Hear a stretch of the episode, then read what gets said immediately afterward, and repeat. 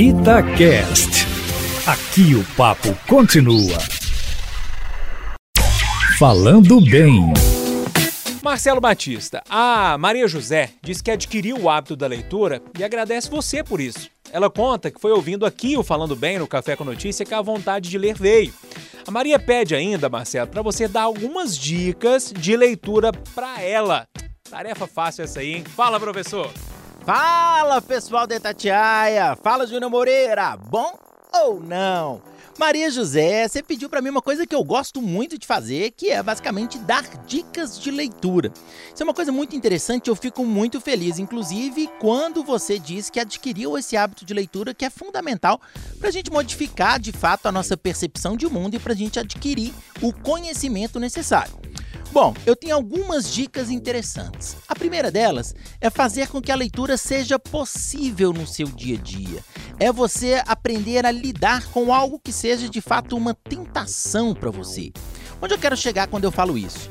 Se você deseja ler mais, você precisa estar próximo de livros. Tem gente que fala assim: eu gostaria de ler. Beleza, você gostaria de ler, mas se você não frequenta uma biblioteca, você nunca vai ter vontade de ler. Se você não vai à livraria, você não vai ter vontade de ler.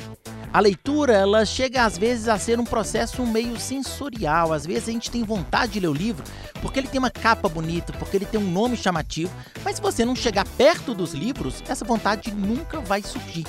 Então, uma dica muito importante é manuseie livros, tenha livros por perto, frequente livrarias e bibliotecas, tenha um livro na cabeceira da cama, que isso sempre vai te ajudar a ler mais. Outra coisa, se tem algum autor que você sabe que você gosta, que você já leu um livro interessante, busque outras obras desse autor. Consequentemente, você vai ler cada vez mais, vai conhecer às vezes autores semelhantes e isso vai induzindo bastante a sua leitura. E se você tiver um pouco sem noção de, nossa, mas o que, que eu vou ler, o que é bom, o que não é, o que, que o pessoal tem lido, a Veja ela lança toda semana a lista dos livros mais vendidos no Brasil.